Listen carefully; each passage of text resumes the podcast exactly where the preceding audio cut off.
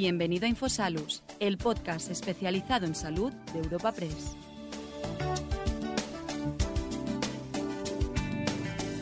En esta nueva edición del podcast de Infosalus, el portal sanitario de la agencia de noticias Europa Press, te ofrecemos un encuentro sociosanitario gracias al patrocinio de Atris, Carburos Médica, Gilead, Sanitas y World Health Management.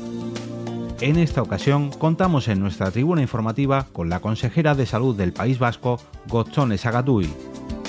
Asís Martín de Caviedes, presidente ejecutivo de Europa Press, ha sido el encargado de abrir e inaugurar este encuentro, tras una breve reseña curricular de nuestra invitada de hoy, ha dado paso a su exposición inicial y tras esta, la consejera ha charlado con la directora de Desarrollo de Negocio y Relaciones Institucionales en Europa Press, Candelas Martín de Caviedes.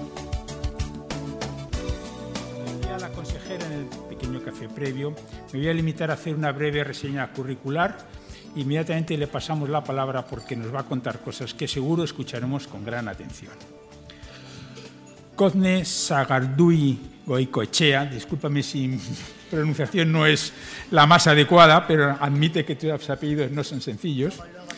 Bueno, eh, ahora, ahora en serio, ¿no? Es nacida en Bilbao, es licenciada en Medicina por la Universidad del País Vasco, a la que añade un máster internacional de gestión universitaria y también un máster de técnica superior de prevención de riesgos laborales.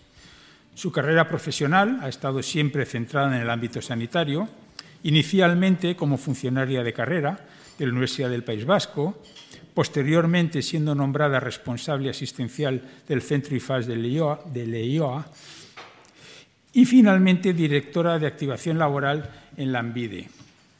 Su carrera, en este caso ahora política, la inició en el año 2016 al ser elegida parlamentaria del Parlamento Vasco. Un año más tarde, el año 17, su trayectoria pasó al ámbito municipal.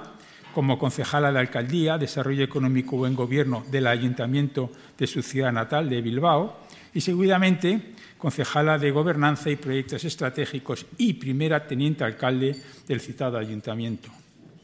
Y todos sabemos que fue en el año 2020 cuando por el Endacari Iñigo Urcullo fue nombrada consejera de salud de su gobierno. Nuevamente, querida consejera, de verdad y de corazón, en nombre propio de Europa Press, muchas gracias y por favor, ocupa tú la tribuna. Buenos días a todos y a todas. Muchísimas gracias por la amable eh, introducción y presentación que se ha hecho de mi persona. Quiero agradecerles sin duda alguna la invitación que me han cursado para poder estar hoy aquí. Espero, no sé si lo conseguiré, pero pondré todo mi empeño en ello, en poder responder a sus expectativas. Pero ante mi respeto a la audiencia y sabiendo también que iba a ser una audiencia exigente, he venido reforzada. Y voy a empezar por la presentación de mi refuerzo, que no es sino es el director de atención sociosanitaria del Departamento de Salud, José Antonio de la Rica. Seguro que aquello que yo no sepa eh, responder con la mayor de las exactitudes, con la ayuda de José Antonio vamos a conseguirlo. Pensando en cómo abordar el relato de nuestras políticas y estrategias en el ámbito sociosanitario, eligiera la perspectiva que eligiera siempre llegaba a una misma conclusión, viniendo de donde venimos y considerando la cantidad de agentes que intervienen en Euskadi en la atención sociosanitaria, parece un milagro que estemos donde estamos. Ya van a ver por qué les digo esto. José Antonio Larrica es una parte importante de ese milagro, como lo son la Red de Salud Mental de Osakidecha, el Servicio Vasco de Salud, y cuando la menciono hablo de todos los niveles asistenciales, como lo son las tres diputaciones forales de Áraba, Vizcaya y Guipúzcoa, como lo son los municipios vascos, bien individualmente o bien a través de la Asamblea de Municipios Vascos EUDEL, y como lo son la extensa red de entidades sociales que llevan muchas décadas superando el siglo, incluso ocupándose de las personas más vulnerables en nuestro país. en nuestro territorio. Esta tendría que ser, pues, la mía tendría que ser una presentación coral. En lo que a mí me toca, cuando entró en vigor la ley de dependencia en 2007, ocupaba un cargo de responsabilidad que antes ha sido mencionado en el Instituto Foral de Asistencia Social de la Diputación Foral de Vizcaya.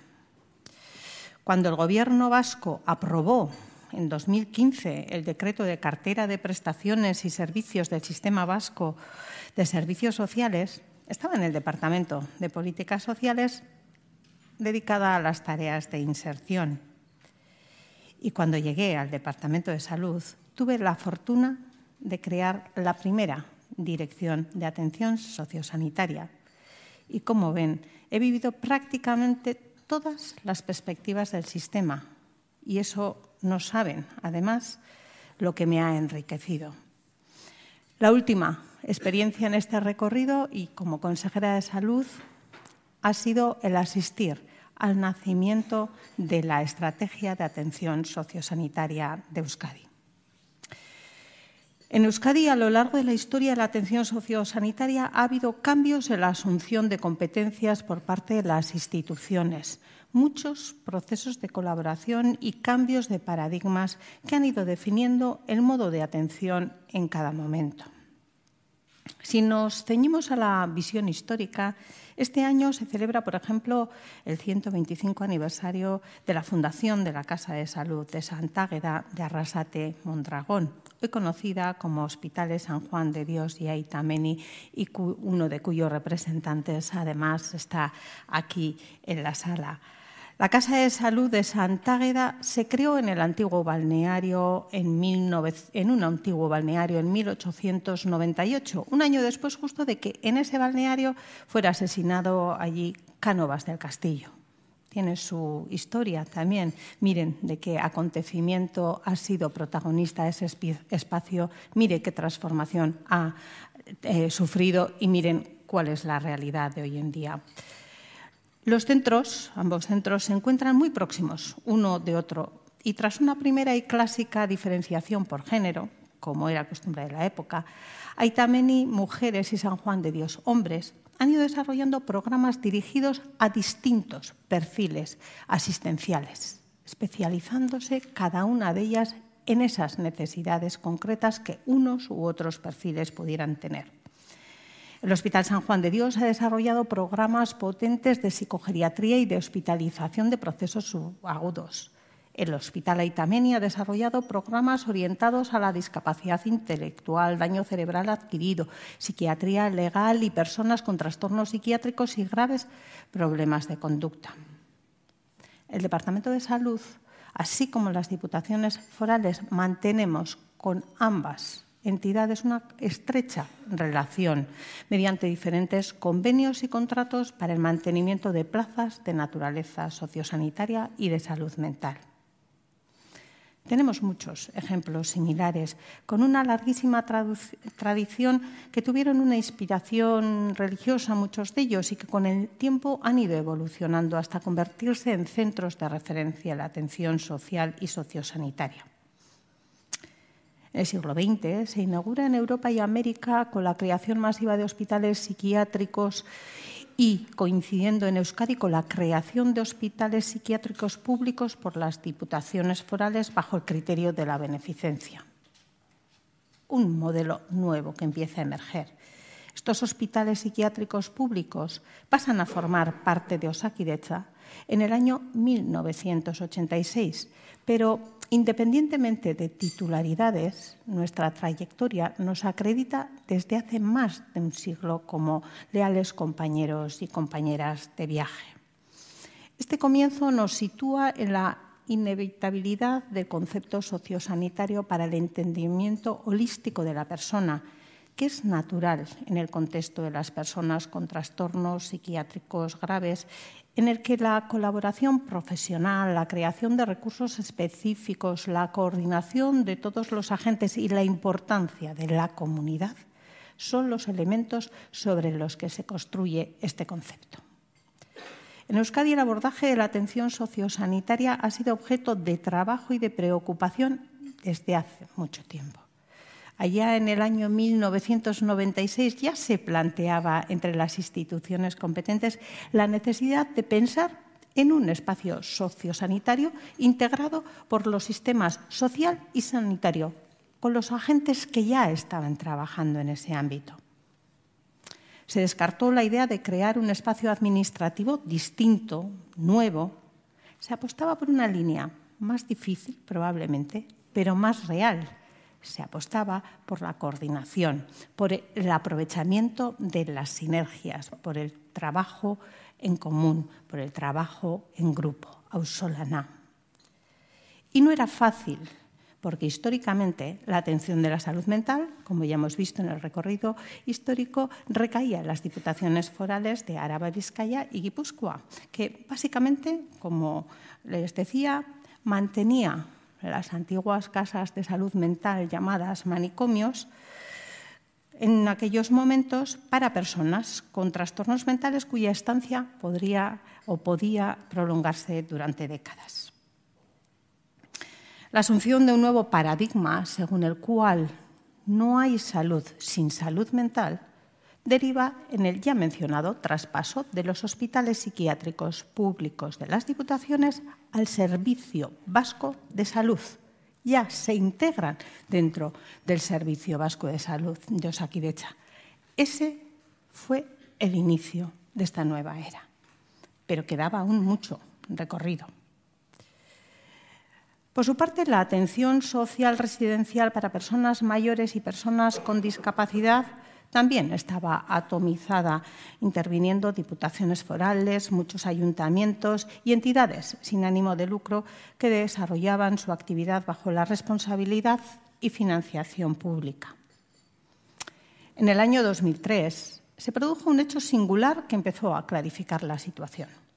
Se firma un convenio de colaboración entre Gobierno vasco, las diputaciones forales de Áraba, Vizcaya y Guipúzcoa y EUDEL, la Asociación de Municipios, para el desarrollo de la atención sociosanitaria en la comunidad autónoma del País Vasco. Para ese acuerdo hubo definición de competencias, evaluación de costes y compensación, métodos de compensación de los mismos. Se sentaron las bases para crecer ordenadamente.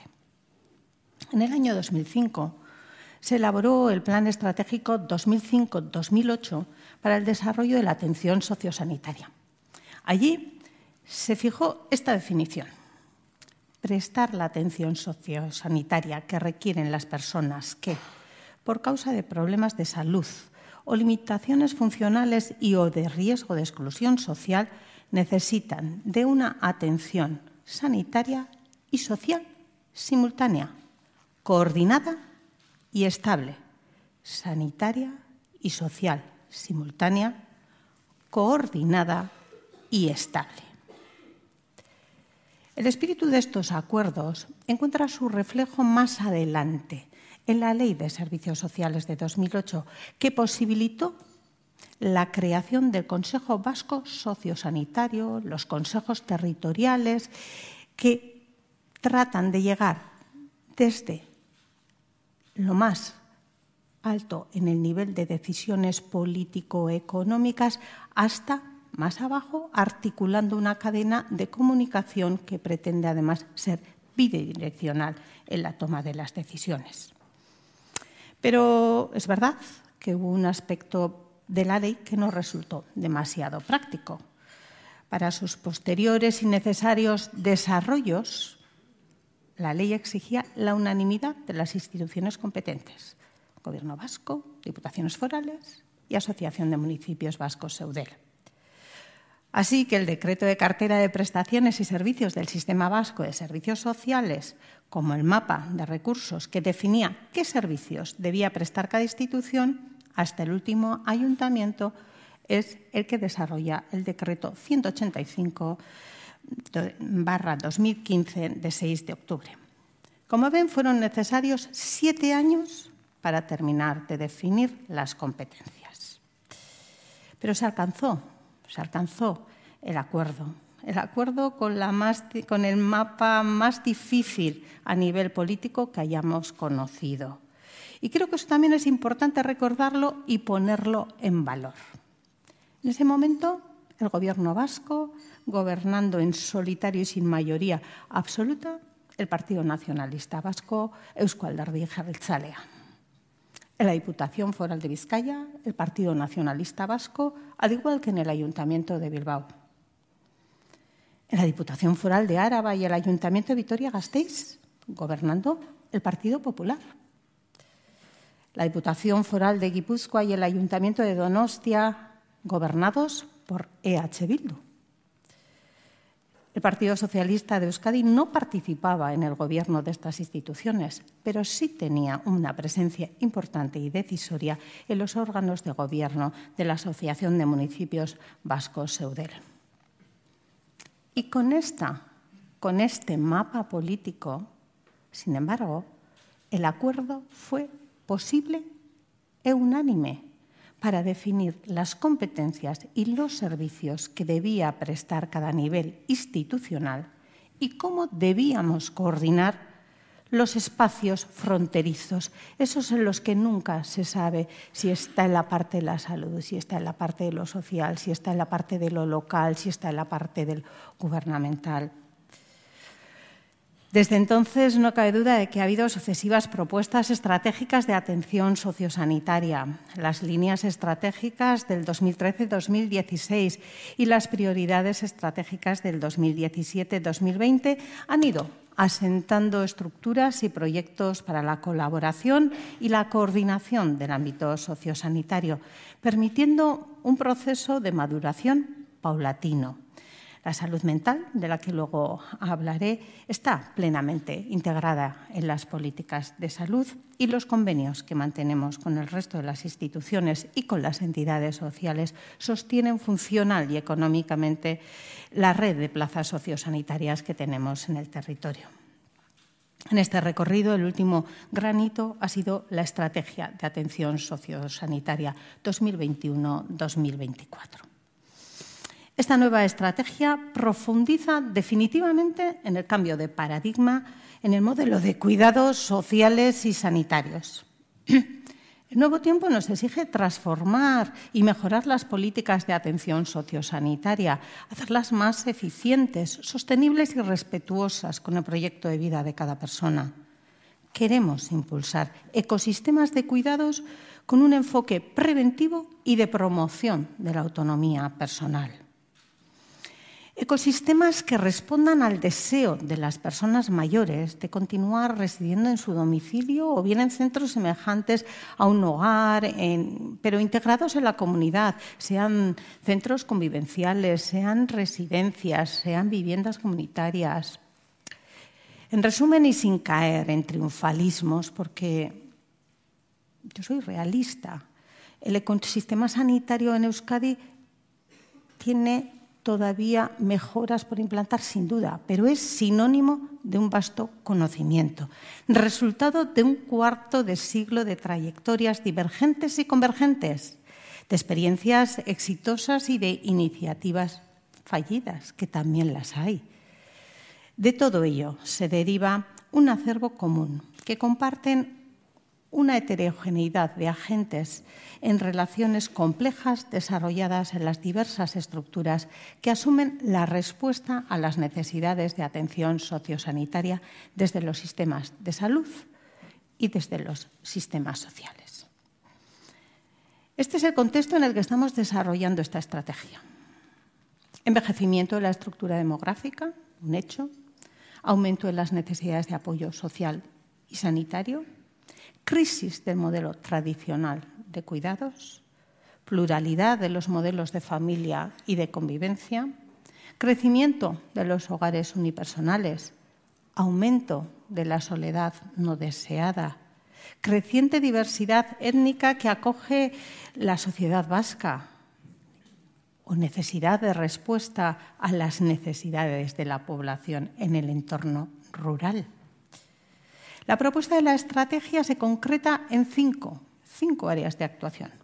La primera, gobernanza sociosanitaria, como marco de relación funcional y operativa que se establece entre los sistemas que intervienen en la atención sociosanitaria y que cuenta con tres proyectos principales. Decreto de Gobernanza Sociosanitaria, Dirección de Atención Sociosanitaria y Financiación Sociosanitaria.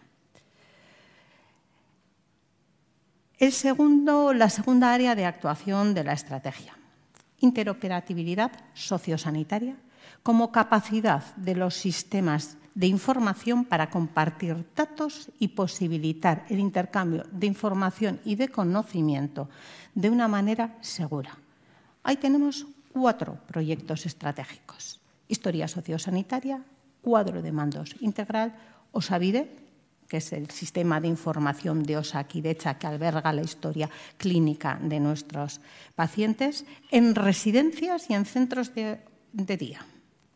Y el cuarto, el decreto para el desarrollo de la interoperabilidad sociosanitaria. La tercera área es la prevención sociosanitaria, como conjunto de estrategias, programas e instrumentos que contribuyen a anticipar y prevenir necesidades sociosanitarias de la población. Cuenta con dos proyectos estratégicos. Marco coordinado de prevención sociosanitaria, instrumento para la detección del riesgo sociosanitario. Cuarto, atención sociosanitaria, como la respuesta ofrecida por las y los profesionales sanitarios y sociales para abordar las necesidades de quién? De las personas y de determinados grupos de población. Esta área de actuación también cuenta con proyectos y son tres estratégicos. Despliegue de la atención primaria sociosanitaria, actuaciones en los diferentes colectivos dianas sociosanitarios y atención temprana y desarrollo del ámbito sociosanitario educativo. Y quinto, I más D más I sociosanitaria como respuesta a la necesidad de mejora continua de la coordinación entre ambos sistemas, de perfilar alternativas asistenciales eficientes y de estimular soluciones a necesidades concretas, emergentes y nuevos desafíos. Tres proyectos estratégicos portal de atención sociosanitaria, nodo de referencia sobre políticas e iniciativas en I de I sociosanitarias, promoción de proyectos de innovación e investigación desde las bases del ecosistema sociosanitario. El equilibrio institucional, organizativo y profesional es nuestra principal fuente en el diseño de nuevos recursos, que también se refleja en el apoyo colaborativo y financiero solidario entre instituciones para la provisión de recursos específicos. Esta cofinanciación de recursos se traslada en convenios de colaboración que aportan realidad para dispositivos y servicios específicos, entre los que cabe destacar las unidades residenciales sociosanitarias, dispositivos orientados a la interfase asistencial que suponen las convalecencias complejas, que no justifican el gasto sanitario de la hospitalización ni responden a todas las necesidades, pero tampoco permiten la incorporación normalizada a las circunstancias domiciliarias o incluso residenciales. Estas unidades, como recurso de estancia temporal, atienden, entre otras, a situaciones de rehabilitación intensiva o situaciones sociales adversas en el retorno de la hospitalización y aportan al sistema asistencial en una población de 2,1 habitantes 350 plazas en los tres territorios, que no solo disminuyen el estrés de los sistemas, sino también resuelven las necesidades sociosanitarias concretas, que es el objetivo eh, principal. La cofinanciación de este y otros recursos, como son los dispositivos sociosanitarios para personas con trastorno mental grave, mini residencias, pisos tutelados y centros de día, así como el pago solidario de los servicios sanitarios prestados por los centros residenciales, 11.000 plazas en el conjunto del territorio, son los que configuran el core de los convenios de colaboración en los cuales la contribución del sistema de salud a la puesta en marcha de los recursos sociosanitarios es de más de 32 millones de euros anuales. Una fuente particular y fertilísima de proyectos sociosanitarios tiene que ver con nuestra arquitectura institucional, que marca un régimen competencial autónomo y exclusivo para la prestación de los servicios sociales a través de las diputaciones sociales y de los ayuntamientos. Esta arquitectura no solo implica una labor constante de consenso en la formulación de objetivos compartidos por administraciones autónomas que prestan los servicios sanitarios, administración autonómica y servicios sociales, administraciones foral y municipal, también determina, dentro de su autonomía competencial marcada en la Ley de Territorios Históricos, un ajuste particular a las trayectorias históricas, demográficas y técnicas de los distintos territorios históricos de Vizcaya, Guipúzcoa y Áraba, cada una con su singularidad, con distintos enfoques que son complementarios entre sí y en los cuales el aprendizaje es constante. Ejemplos de esta diversificación y riqueza son proyectos nuevos, compartidos y que están recibiendo una muy buena valoración. Por citar algunos, en Vizcaya citaría el más reciente, un proyecto piloto que estamos llevando a cabo entre el Hospital de Santa Marina de Bilbao de Osakidecha con los centros de referencia de Virgineche de la Diputación Foral de Vizcaya, de la red residencial de la Diputación Foral de Vizcaya y la Organización Sanitaria Integrada Bilbao Basurto. Estamos volcados en esta tarea con proyectos que lo que pretenden es dar un paso más de donde estamos. ¿Y cuál es ese paso más? ¿Cuál es el objetivo de este proyecto piloto que busca, busca tratar de testar el camino que tenemos que seguir? Uno, articulación de mecanismos de coordinación, derivación y comunicación entre la red de residencias de personas mayores de Vizcaya, los centros de apoyo o centros comarcales de referencia para apoyo específico a las residencias del ámbito que existen en la red residencial de la Diputación, un hospital de referencia en la, materia, Santa Marina de Osaquidecha, y la red de atención primaria del sistema de salud a través de nuestra organización sanitaria de Bilbao, que es Bilbao Basurto. Segundo, la determinación de circuitos asistenciales, funciones a desarrollar, servicios y escenarios de derivaciones de personas que viven en los centros residenciales. Tercero, personalizar y humanizar más la atención a las personas mayores con necesidades de apoyos y cuidados que residen en los centros residenciales. Cuarto, apoyar la planificación anticipada de decisiones y cuidados, especialmente en la fase final de la vida. Y quinto, avanzar hacia modelos centrados en las personas, basados en el derecho a la información y ejercicio de la autonomía y a la participación, a la participación en la toma de decisiones respecto a sus cuidados. No olvidemos, la persona en el centro de todas nuestras políticas. La primera valoración les puedo decir que a pesar de ser un camino que nos lleva tiempo y que a veces va más despacio de lo que quisiéramos, pues sí, pero está siendo muy positiva porque el objetivo no es vehicular a todas estas personas a, través de la red de servicios y que se vayan moviendo, no, sino ponerlas, como les digo, en el centro y que seamos los servicios y con los servicios de las distintas instituciones las que nos pongamos a su disposición, pero de una forma real, práctica. En Guipúzcoa podemos mencionar un programa liderado por la Diputación Foral de Guipúzcoa como es Saintza Lab, que pone el acento en la creación de ecosistemas locales de cuidados centrados en el municipio con un diseño reticular de cuáles son los agentes intervinientes que incluye también al tercer sector y la colaboración público-social. Esta visión de ecosistémica orientada a un ajuste específico de los cuidados aporta un enfoque y metodologías de gestión de caso novedosas. En Áraba, un territorio con una gran concentración urbana en Gasteiz y una dispersión rural determinante, tenemos el proyecto Echeambay, liderado e impulsado por la Diputación Foral de Áraba, que aporta soluciones en centros de día de alta intensidad con un soporte tecnológico importante centrado en las posibilidades que nos facilitan las TICs, que permiten una cobertura de necesidades distinta a la que se estaba ofreciendo. Como ven, son proyectos distintos, pero que parten de un marco común y que forman parte de la estrategia de atención sociosanitaria. Finalmente, quiero hacer una referencia al ámbito de la salud mental, por su singularidad en el ámbito de la atención sociosanitaria.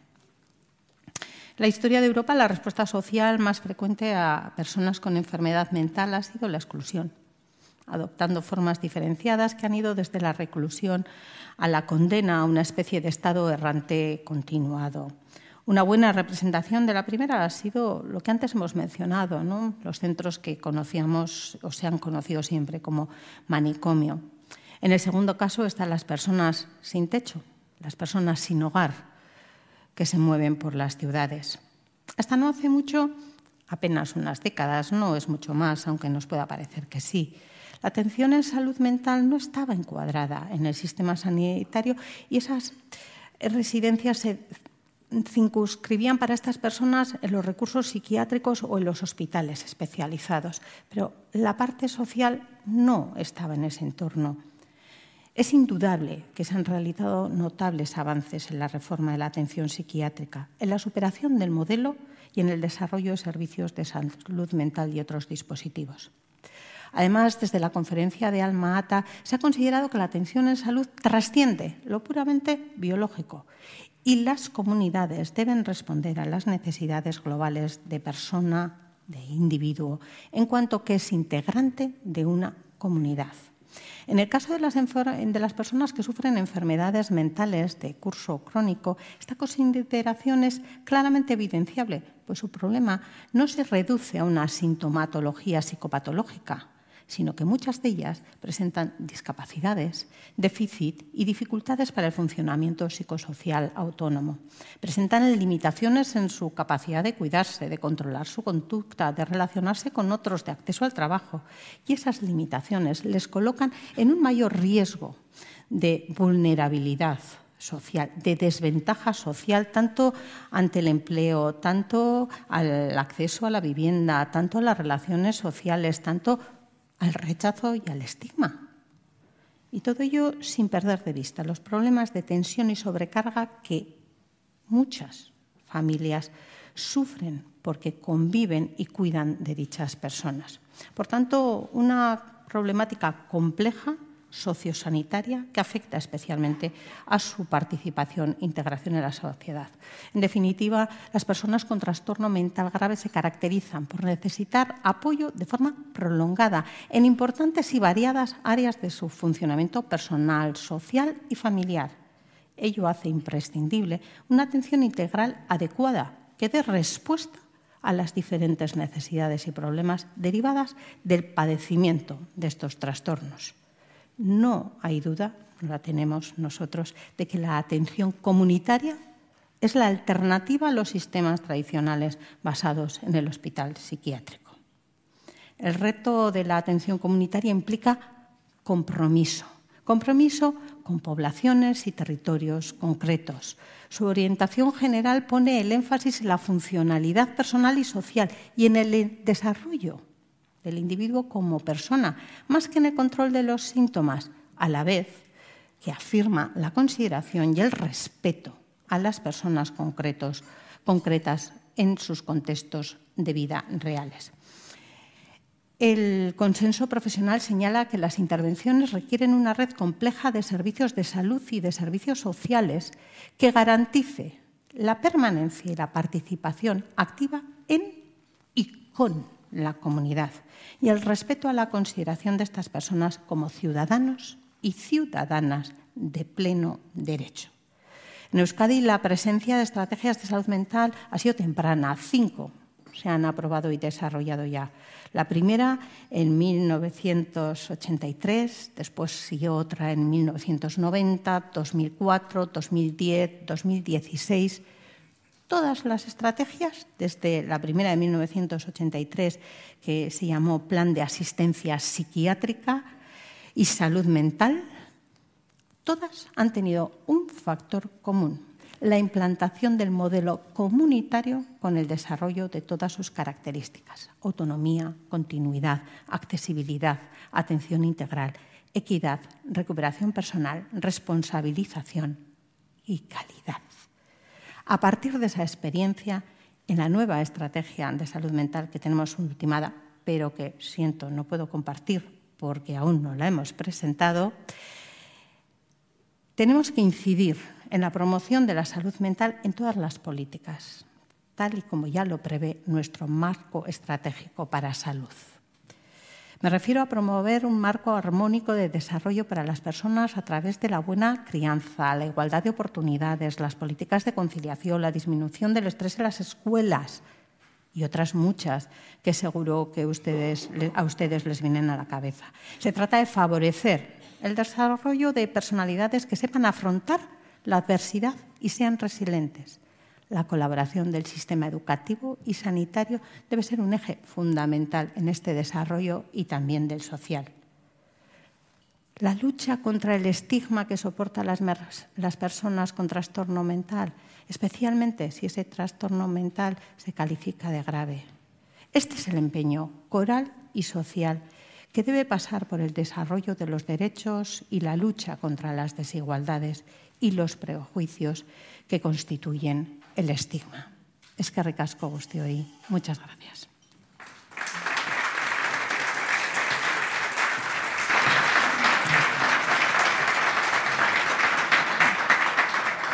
Bueno, consejera Esquerricasco, muchas gracias por acompañarnos hoy aquí. Saludar también a todos los que nos acompañáis hoy aquí desde Madrid y también a todos los que hacéis de forma virtual y recordarles que pueden hacerme llegar preguntas en, el mail preguntaseventos.europapress.es que las iré siguiendo en directo. Bueno, consejera, nos has hecho un interesante recorrido sobre cómo está el, sistema de salud vasco, Osakidecha, y nos has hablado de la estrategia de atención sociosanitaria para 2021 y 2024 con sus líneas de actuación. ¿Cuál dirías que han sido sus principales logros y por dónde también convendría avanzar más? Bueno, yo creo que uno de los principales logros ha sido que aquel camino que se inició en 1983 con el objetivo, como hemos dicho, que ha sido común a todas las estrategias, ahora está habiendo un mayor eh, impacto de realidad. Estamos en este momento con la estrategia siendo capaces de llegar mucho, como he dicho, a lo concreto, a lo eh, no vamos a estar ya solo en un primer momento de establecer cuáles son las bases, de establecer cuáles son los papeles de cada uno, los roles, no. Ahora vamos a decir, ¿y esto cómo se traduce? ¿En qué recursos se traduce? En hacer desde ese conocimiento también recopilar eh, cuál ha sido la experiencia eso qué aprendizaje nos da y, por lo tanto, tratar de ir introduciendo un concepto que en la nueva estrategia nosotros tratamos de establecer con bastante fuerza, que es el de estamos incluso en un momento en el que debemos de decir no solo en prestar el servicio, no solo en seguir mejorándolo la atención, sino también en tratar de prevenir. Y yo creo que ese ha sido un recorrido que, sin duda alguna, dando mérito a cada uno de los momentos, sería el que nos toca ser protagonistas ahora. Es, una realidad que, en Euskadi el sistema vasco de salud, Osakidecha, es de los que, eh, los que tienen mejores ratios. Eh, también el gasto público en sanidad es de los más altos en su comunidad. Eh, las listas de espera tienen de los mejores datos en forma comparativa a otras comunidades autónomas. Entonces, eh, con todo esto, aún así hay una preocupación en, el ciudadano por la sanidad y unas críticas por parte de los sindicatos o de la oposición. Entonces, ¿ha habido un antes y un después con la pandemia o qué factores explican que con todos estos datos que hemos comentado antes y todo este recorrido pueda haber esa percepción como puede haber sido la pandemia? ¿Cómo, ¿Qué factores podría estar detrás? Bueno, yo por un lado quisiera destacar que cuando hablamos de la inversión, la inversión que hacemos en Euskadi eh, en salud, no solo en salud, donde ponemos el énfasis en nuestros presupuestos, también lo es en el ámbito de lo social constituye una de las mayores inversiones y además de forma continuada, que es algo que también en el relato ha aparecido, la importancia de que tenga una continuidad, de que esto no sea un empeño de una época, porque en ese momento puede ser un tema que esté más en boga o porque en un momento pueda darse circunstancias de unas oportunidades económicas concretas, sino que se trata de una apuesta, una apuesta integral que se hace y que está en el principio y forma parte de los valores que tiene el Gobierno vasco a la hora de diseñar sus políticas. Insisto, creo que hablamos de la salud, hablamos también de, lo social, pero no cabe duda que la pandemia que acabamos de vivir provocada por la COVID-19 ha tensionado los sistemas, los sistemas de salud y los sistemas sociales. Eso no ha pasado solo en Euskadi. Creo que aquí estamos gente de otras comunidades y de otras realidades. Somos gente que también conocemos realidades en el resto de países europeos y que es una circunstancia que se ha dado, evidentemente. Pero también es ahí donde se ha visto cuál es la fortaleza de los sistemas a la hora de dar respuesta y en el caso de Euskadi yo lo que le puedo decir que tanto la respuesta de los sistemas eh, de salud como de los sistemas sociales, esta forma de hacer que ya venimos experimentando de forma conjunta, teniendo en el centro la atención de la persona, ha sido la que ha hecho posible que la respuesta que se haya dado en Euskadi a realidades de todos los ámbitos poblacionales, incluso de los más vulnerables, haya sido ejemplar. Todas las instituciones a una única voz, todas las instituciones con un único objetivo y todos los profesionales y las profesionales de los sistemas preparados para responder al gran reto que se nos planteaba. Y también la ciudadanía, la ciudadanía porque ya se siente parte de ese sistema sociosanitario existente. A partir de ahí, tensiones en los sistemas, como puede ser, y no voy a esquivarle la pregunta, que se den. En Euskadi no se han dado por condiciones laborales, en Euskadi no se han dado por motivos de las circunstancias que había en cuanto a las cargas de trabajo, no han sido eso los que han motivado las reivindicaciones. Yo creo que estamos en otro ámbito de esas reivindicaciones que corresponden más al entorno sociopolítico que Euskadi vive y en el que también hay intereses, intereses que pretenden dar una imagen que no es luego, afortunadamente, la que realmente vivimos. ¿Estamos exentos de ámbitos de mejora? No, no voy a ser yo quien diga, y siempre lo he reconocido. Tenemos ámbitos de mejora, sin duda.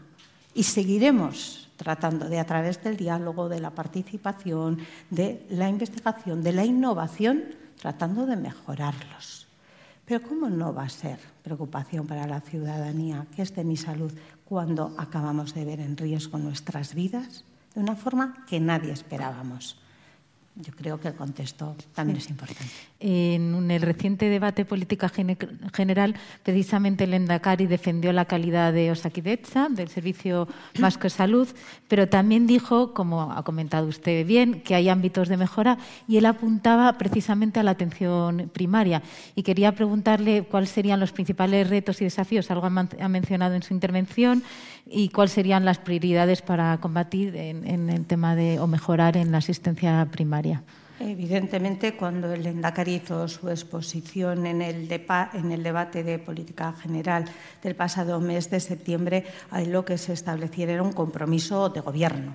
Un compromiso de gobierno que fundamentalmente es el mismo que se estableció cuando tomó el Endacari posesión en esta nueva legislatura y después nos fuimos integrando los consejeros y las consejeras lo que hace es que las circunstancias de lo acontecido en dos años y las consecuencias que ello han tenido han hecho que el, horizonte al que íbamos de una sanidad valorada como la mejor sanidad de, en este caso, de todas las comunidades autónomas eh, de España, con las mejores ratios en listas de espera quirúrgica, con los mejores ratios en esperas de la atención primaria, por ejemplo, con la mm, mejor eh, extensión territorial de las ubicaciones o de los servicios a través de nuestros ambulatorios, centros de salud, eh, consultorios en todo el territorio, con la colaboración con otros agentes sanitarios que no solamente el Servicio Vasco de Salud conforma todo el sistema de salud de, Euskadi, ha hecho que la, la, expectativa que teníamos de mejorar los 60 días pues tenga que llevar un tiempo pero el objetivo es el mismo. Aquellas, eh, por ejemplo, esperas medias que teníamos al inicio de la legislatura, era nuestra intención que siguieran mejorando. La circunstancia de inicio ahora, tras dos años, no olvidemos, porque a veces se nos olvida y otra gente gusta de decir, es que todo tiene culpa la pandemia. No es que tenga culpa la pandemia, es que ha pasado. Y no podemos esconder que ello ha pasado. Y entre las consecuencias que ha tenido la pandemia ha sido la necesidad de que para atender, y atender bien, porque atendemos, eh, se atendió bien en Euskadi. La urgencia de esa epidemia, tuvimos que posponer aquello que no era tan urgente, porque recordemos que en Euskadi se mantuvo toda la atención de lo urgente, todos los tratamientos oncológicos, todo aquello que requería de una respuesta inmediata, se mantuvo, pero aun con todo son dos años. Es el pasado octubre cuando hemos empezado a recuperar la normalidad en la actividad. Eso lleva un tiempo en el sistema, pero le puedo decir que vamos por el buen camino, que seguimos teniendo las listas de espera con menor tiempo de demora de todo el Estado. Sí, eso comentaba al principio. ha mencionado y ha hablado de plantilla de alguna manera y es verdad que por este foro han pasado muchos consejeros y todos siempre tienen el reto de, las plantillas, de, un déficit de profesionales. Y en este sentido le pregunta eh, Juan Pablo Ramírez, que es de iSanidad, dice, Em, en qué situación se encuentra la plantilla de médicos en Euskadi, qué necesidades de especialistas existen y cuál es el nivel de temporalidad y qué medidas están adoptando para hacer frente a estos problemas. Pues mire, yo eh, en ese sentido lo que le tengo que decir es que a pesar de la pandemia no hemos parado en el Departamento de Salud en Osakidecha de seguir preparando los procesos que permitan estabilizar a la plantilla que en Euskadi teníamos. Los ratios de eventualidad que se han generado en los últimos años no han sido una responsabilidad o una consecuencia directa de la responsabilidad del Gobierno vasco. Han venido como consecuencia de decisiones que se han adoptado en el marco de una crisis por gobiernos estatales en los que todos conocemos cuáles eran las posibilidades en las cuales las comunidades autónomas podíamos consolidar a nuestras plantillas o hacer ampliaciones de nuestras plantillas. Estábamos muy limitados. En el momento que eso se ha superado, yo le puedo decir, estos tres años y un mes de legislatura que llevamos con la pandemia ahí, OPE del 2018-19 con los resultados eh, provisionales todos publicados. OPE del 20, 21, 22 y estabilización con todas las convocatorias en marcha, más, más de 11.000 plazas en proceso de estabilización y consolidación, con todo lo que ello supone, porque ustedes saben lo que suponen las convocatorias de ofertas públicas de empleo y su celebración. Todo eso en marcha en Euskadi. Incremento de plantilla estructural por encima de las 3.500 plazas en dos años. Porque la legislatura tiene un antes y un después, ¿verdad? Bueno, pues en menos de dos años, porque esto lo hemos hecho. De ellas, además, específicas para la atención primaria, 358 plazas el año pasado. 919 las últimas ampliaciones que hemos hecho en el último ejercicio. Y seguimos. Seguimos en el análisis de nuestras plantillas, en establecer nuevos recursos. Vamos a poner en marcha nuevos recursos en el ámbito de la salud mental, especialmente enfocados a la población infanto-juvenil. Y esos recursos van a venir acompañados de recursos humanos que son necesarios para ello. Otra cosa bien es que lo que no nos escapamos es de aquella escasez de profesionales que hay en determinadas especialidades y que ustedes conocen también como yo, que hace que no podamos cubrir como quisiéramos todas las plazas que ya tenemos incluso creadas y las que pretendemos crear. Pero no es porque haya ni de una disminución de recursos humanos, ni una amortización de plazas, ni una voluntad de no cobertura de ellas. Allí donde necesitamos recursos, si vamos a crear nuevas prestaciones sanitarias. Los creamos y los cubrimos siempre que hay profesionales disponibles para ello. Esa es la realidad en Euskadi. es una realidad compartida con otras comunidades. También la dificultad, no, ya no solo quedar plazas, sino de atraer y retener estos profesionales ¿Qué se puede hacer en, todo esto? Eh, ¿Qué, puede, afectar la estar afectando la valoración de los que era para el acceso a las plazas? ¿no? ¿Qué, se puede hacer para retener y atraer este talento? Que es un desafío compartido por todas las comunidades. Bueno, Yo creo que ahí vamos a diferenciar entre la retención del talento y qué se puede hacer para mejorar los niveles de cobertura que tenemos. Yo le voy a decir cuáles son nuestras, eh, cuál es nuestra realidad en el ámbito de los MIR, por ejemplo. Y cuando hablo de MIR, hablo de EIR, hablo de CIR, que veo ahí a los compañeros de los colegios de farmacia y también a compañeros de los colegios de médicos de, Euskadi. Eh, un 80, em, sobre un 60% son de la comunidad, otro 40%, un 30% nos vienen de, de fuera. Ah, por ahí andaremos. Lo que sí le puedo decir es, o sea, quiero decir que tenemos de los dos. Los que se quedan son el 80%, los que se quedan a trabajar en Euskadi. Algunos de los que se van es cierto que son personas de Euskadi, pero que igual pues, en ese momento ellos tienen otro proyecto de vida, quieren otra experiencia profesional, son múltiples las decisiones que hay, pero lo que se le puedo decir es que todos y todas ellas en Euskadi suelen tener por parte de, esa, de Osakidecha un acercamiento de cuál es la intención que tiene, del tipo de contrato que se les pudiera ofrecer, del ámbito a trabajar. Luego, evidentemente, todo eso hay que conciliarlo con los procesos de acceso a la función pública, con los acuerdos adoptados con la parte social para ordenar el acceso a las distintas plazas que se puedan ofertar pero ahora mismo estamos en esa disposición plena y, como le digo, somos atractivos.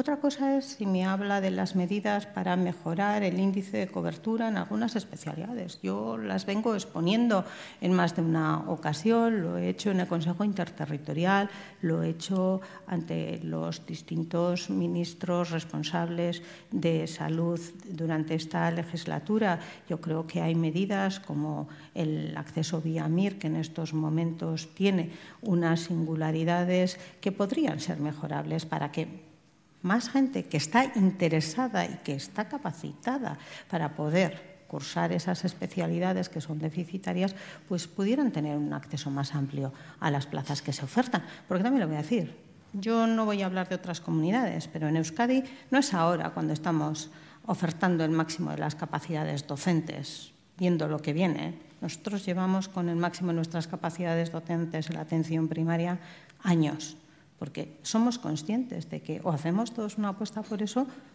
o la escasez de profesionales va a durar más de lo deseable. Pero insisto, también creo que hay ámbitos que debieran de tener en cuenta esas propuestas que hemos hecho quienes no somos competentes, desgraciadamente, en ello a día de hoy, para mejorar esa disponibilidad de profesionales. Un tema también que está muy relevante es la derivación de pacientes a clínicas privadas como medio de reducir listas de espera. Esta es la pregunta que nos hace Íñigo Garduño Cuevas. Me lo he dicho bien.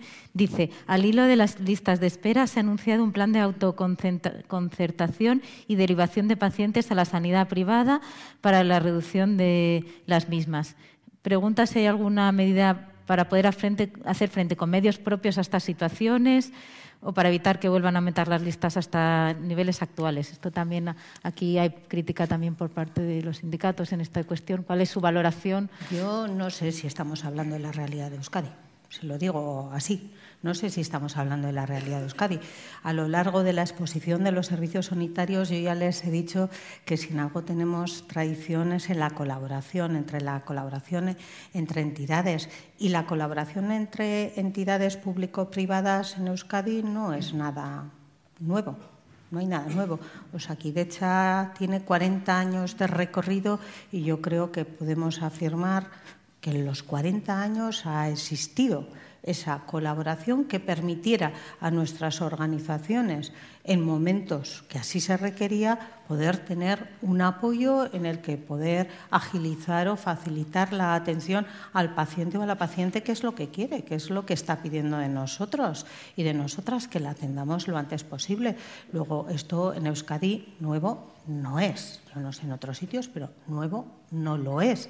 Y se pone en marcha, como le digo, cuando las circunstancias lo requieren por parte de las organizaciones sanitarias y creo que este es un momento de ello. Pero aparte de eso, eh, nosotros ya en octubre, cuando empezaron a darse las circunstancias para que la actividad asistencial se fuera recuperando, paulatinamente hemos ido estableciendo medidas internas que permitieran ir recuperando los ritmos que teníamos previamente, que además después fueran permitiendo que pudiéramos incrementar la actividad de los recursos eh, propios. Así lo estamos haciendo en todas nuestras organizaciones sanitarias y algunos de los eh, que están en la, en la sala lo conocen. Y además, si tenemos otros recursos que pueden ayudar a esa a esa petición que es la que nos está haciendo la ciudadanía, pues también los utilizamos. No es que los creemos, los utilizamos porque ya los tenemos. Y yo hay una pregunta que suelo hacerle a la gente, además. Eh, si yo le llamo desde Osakidecha y a usted le digo que mañana vaya a operarse de esa operación que nosotros desde Osakidecha, además, le hemos, le hemos indicado en la clínica Cruz Roja, de Bilbao, o podría poner un ejemplo en San Sebastián o en Gasteiz, el ciudadano la ciudadana, ¿qué me está respondiendo? Me está respondiendo, yo lo que quiero, consejera, es que ustedes, porque somos nosotros que le llamamos a esa persona, ustedes me resuelvan mi problema. ¿Y en ese sentido se podría esperar más en un aumento de esos conciertos o en función de las necesidades? Yo, como le digo, siempre han estado ahí y se han utilizado en la medida que lo han requerido nuestras organizaciones. Tenemos nuestras organizaciones y además agradezco tanto a las personas que las dirigen como a las profesionales y las profesionales que luego llevan la práctica clínica diaria, el esfuerzo que están haciendo, porque tratemos de recuperar eso que se nos ha demorado con este tiempo. Lo están haciendo, lo estamos haciendo. Pongamos todos, los, todos y todas todos los medios que tenemos para ello. Cambiamos un poco de asunto, consejera. Eh, le tengo que preguntar por el COVID, porque sigue, sigue estando entre nosotros. Eh, ¿Cómo ha evolucionado la incidencia del virus en estas últimas semanas? Cómo prevé que sea un poco lo que nos queda de otoño-invierno y también preguntarle, porque desde el lunes, si no me equivoco bien, ya se ha iniciado la campaña de vacunación frente al COVID, que además va acompañada con la vacuna con la gripe. Entonces, en este escenario, ¿prevé que vaya a tener una buena acogida? Un poco cómo, cómo valora la situación de ambas cosas. la evolución del COVID eh, afortunadamente, la situación epidemiológica no tiene nada que ver, pero yo creo que también hay que señalar en ello que cómo está la población preparada tiene también su importancia. Esto es, nos recordemos que todos y todas en esta sala, así espero, tenemos las dosis que se nos han indicado, se nos han indicado, ido indicando desde los servicios de, de salud, ¿no? Y eso, sin duda alguna, hace que, aun que sigan dándose contagios, esos cursen de una forma muy distinta, además de la evolución del propio virus.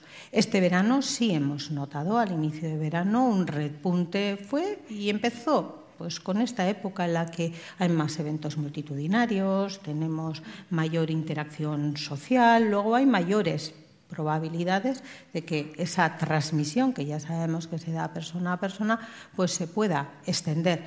Pero la situación que tenemos en Euskadi afortunadamente es una situación que nada tiene que ver con otras épocas, es una eh, situación estabilizada en la que nuestro servicio de salud, Osakidecha, está pudiendo atender adecuadamente eso, más, como hemos dicho, la actividad ordinaria, más ese esfuerzo para tratar de recuperar lo acumulado que teníamos.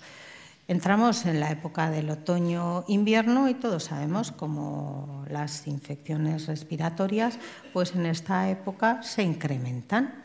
Un ejemplo claro y que todos entendemos es el de la gripe. Pues con la COVID tendremos que ver cuál es el comportamiento este año. Es previsible que pueda haber un incremento del número de infecciones, pero esperemos que siga en este tono de una menor complejidad y de, sobre todo, de una prevención a aquellas personas que son más vulnerables, que son las que pueden sufrir efectos menos deseados si resultan infectadas. El lunes nosotros eh, hicimos la presentación, la presentación de la campaña de la gripe. En Euskadi llevamos 35 años con la campaña de la gripe y en los dos últimos años lo que estamos haciendo es unificar la campaña de la gripe con la campaña de la COVID-19. De hecho, una de las novedades de este año ha sido que hemos unificado el llamamiento a la población mayor de 60. No crean que por esto he tenido que oír de más de un compañero decir, ¿me has cambiado ya de grupo de edad? Y digo, no, simplemente vamos a un aspecto que yo creo que es práctico y que es bueno, que es la de optimizar el llamamiento. La participación en la, y la fidelidad a la campaña de la gripe en Euskadi en estos 35 años ha sido buena y ha sido grande. Eh, hemos ofrecido, como le digo, a todos los mayores de 60 años la COVID-19, pero además ofreceremos la gripe como venimos haciendo en los últimos años también en esta legislatura. Es algo que lo implantamos a la población general, pero lo hacemos por fases, como todo. Las residencias ya se están vacunando. Esta semana la población de los grupos de riesgo personas con enfermedades cardiorrespiratorias, embarazadas, eh, mayores de 60 años, están solicitando ya su vacunación doble o única para empezar a vacunar el próximo lunes y después de este, esta fase, que también incluye a los profesionales sanitarios y sociosanitarios, abriremos en el mes de noviembre la vacunación de la gripe a la población en general. Si de aquí a entonces la indicación sobre la COVID se ampliara al resto de población, nosotros lo ofreceríamos también. Lo que sí hemos hecho en Euskadi, lo tenemos muy claro, es la importancia de las medidas preventivas y lo que hemos hecho ha sido un llamamiento a la población a que tome las dos vacunas. La decisión final es de la persona, pero nosotros, como Servicio Público de Salud y como Departamento de Salud, recomendamos las dos vacunas. Ha hablado varias veces en su intervención sobre salud mental, que además se ha visto incrementar las consultas tras la pandemia. Ha dicho una frase que no hay salud sin salud mental y ha hablado de una estrategia muy integral, un enfoque muy holístico de esta, de, esta salud mental. Y también ha, ha, dicho que habrá una nueva estrategia.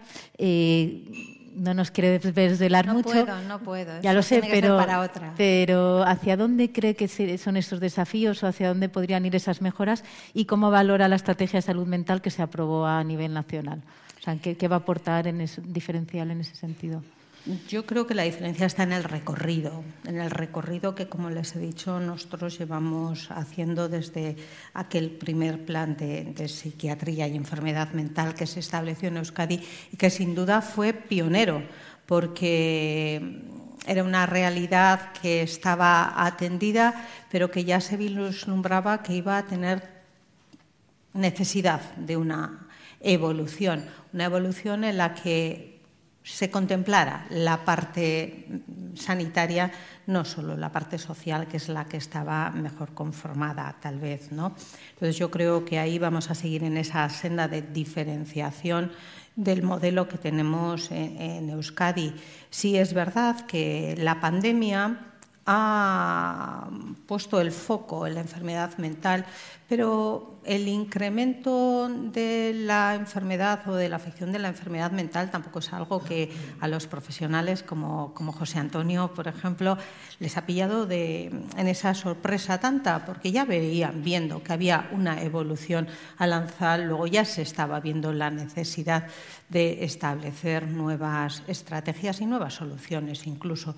Nosotros en esta nueva estrategia lo que sí le podemos decir que además de ese ámbito infanto-juvenil, pues hemos centrado un poco eh, también en los trastornos de la conducta alimentaria, casi no uno de los aspectos que sí es cierto que la pandemia se han evidenciado muchísimo más, y también en la patología dual.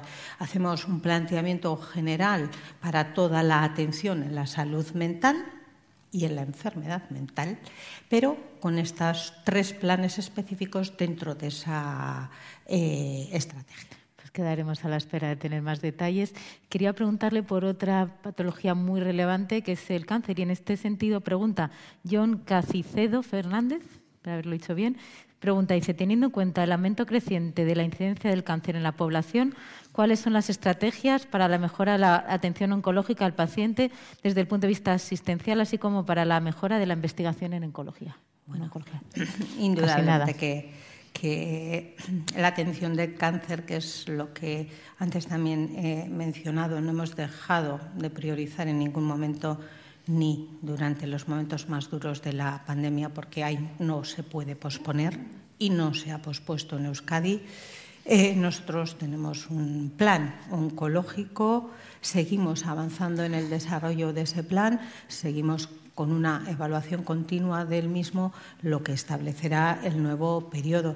Pero podemos ver realidades ya cercanas y certeras, como es la puesta en marcha de las nuevas tecnologías, que en este caso es la protonterapia, que pronto vamos a disponer en Euskadi a través de una colaboración público-privada, pero en la que el Departamento de Salud del Gobierno vasco estamos haciendo una inversión decidida y además a un ritmo muy avanzado para poner en marcha esa solución y ponerla a disposición de nuestro sistema de nuestra ciudadanía allí mismo en los menores plazos posibles. Y el incremento de las inversiones en investigación en el Departamento de Salud durante esta legislatura es que ha sido exponencial. Eh, estamos con multitud de grupos de trabajo en el entorno en muchos entornos, pero en el entorno del cáncer y además algunos de ellos destacados. Fíjese usted que el conjunto de, la investigación en, salud, solo en salud, ¿eh? digo, con nuestros cuatro institutos de investigación y uno de coordinación, abarca a más de 3.000 profesionales. Una buena parte de ellos se dedican a la investigación en el cáncer y estamos en los foros internacionales más avanzados para tratar de adelantarnos y tratar de dar, como les decía antes, también en el ámbito sociosanitario, tratar de prevenir al día, lo más al día que podemos en las soluciones más avanzadas, pero al mismo tiempo también con una mirada a futuro para ver dónde pueden estar las soluciones que traten de evitar que frenen este incremento de casos que estamos viendo que es una realidad. No me cabe duda que solo desde una investigación de calidad continuada, bien dotada económicamente, con buenas infraestructuras, con buenas relaciones, con buenas relaciones nacionales e internacionales entre los diferentes grupos de investigación, se puede mm, tener o se puede esperar un futuro próspero al respecto y nosotros pretendemos seguir siendo un sistema de salud puntero. Bueno, consejera, se nos va agotando el tiempo y tenía un montón de preguntas que hacerle, pero sí quería preguntarle, que me diera tiempo, ha hablado mucho de régimen competencial, de coordinación y sinergias, pero una de lo que obligó la pandemia fue a trabajar también coordinadamente entre vuestras consejerías y el Ministerio de Sanidad. ¿Cómo valora ese trabajo de coordinación que se hizo también el Consejo Interterritorial? ¿O eh, cree que se debe avanzar hacia una mayor coordinación o, por lo contrario, cree que hubo alguna invasión de competencias? ¿Cómo ve esa coordinación? Bueno, yo creo que estábamos en una circunstancia excepcional que requería de soluciones excepcionales y todos fuimos capaces de ponernos malas manos a la obra, remangarnos y centrarnos en lo que era necesario. En el camino que hay cosas que hubiera querido que fueran de otra manera, que la cogobernanza que tantas veces ha sido mencionada dentro del ámbito del Consejo Interterritorial hubiera deseado que fuera una cogobernanza real, pues sí, lo he dicho en otras ocasiones, no puedo negarlo, pero también le puedo decir que cuando la ocasión lo ha requerido, Euskadi, como el resto de comunidades, hemos estado donde debíamos de estar porque lo importante era dar solución y atención en el momento que hubiera dar. Espero que todos y todas también hayamos aprendido de ello. Nosotros eh, tenemos unas relaciones cordiales con todos los departamentos de salud de las distintas comunidades autónomas, tenemos claro cuáles son nuestras competencias. No olvidemos que al final somos las comunidades quienes desarrollamos las políticas en salud con nuestros recursos, al menos en, el caso de Euskadi y de Navarra, además, de una manera mucho más eh, clara, diría yo, y por lo tanto tenemos nosotros también esa capacidad de decidir y yo así la voy a eh, reivindicar siempre la implantación de las políticas de salud en nuestras comunidades. Eh, consejera, nuevo ministro desde hace algunos meses, ¿cómo valora la relación? Y luego, ¿qué le pediría al, nuevo ministerio que tendremos en un futuro? Uy, ¿qué le pediría? Primero habrá que ver qué ministerio tenemos, cuándo tenemos ministerio, cuando hay gobiernos que me lo hacen en una situación muy complicada.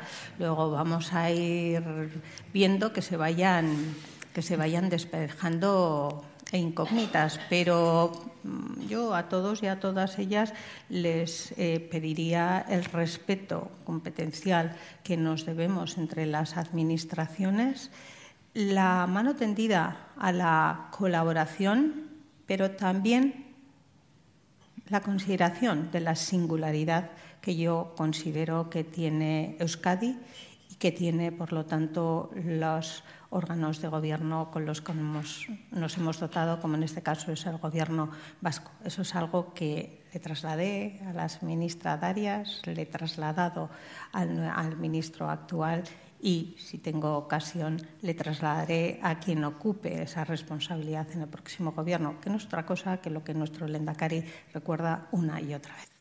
Pues muchísimas gracias, que ricasco, ha sido un verdadero placer. Muchas gracias a todos los que nos acompañáis hoy en virtual y hasta la próxima. Despedimos esta entrega de Infosalus, el portal sanitario de la agencia de noticias Europa Press, invitando a todos nuestros oyentes a descubrir el resto de episodios de este programa, así como los distintos podcasts de nuestra red a través de europapress.es barra podcast. Recuerda que puedes encontrar todos ellos en las principales plataformas de podcasting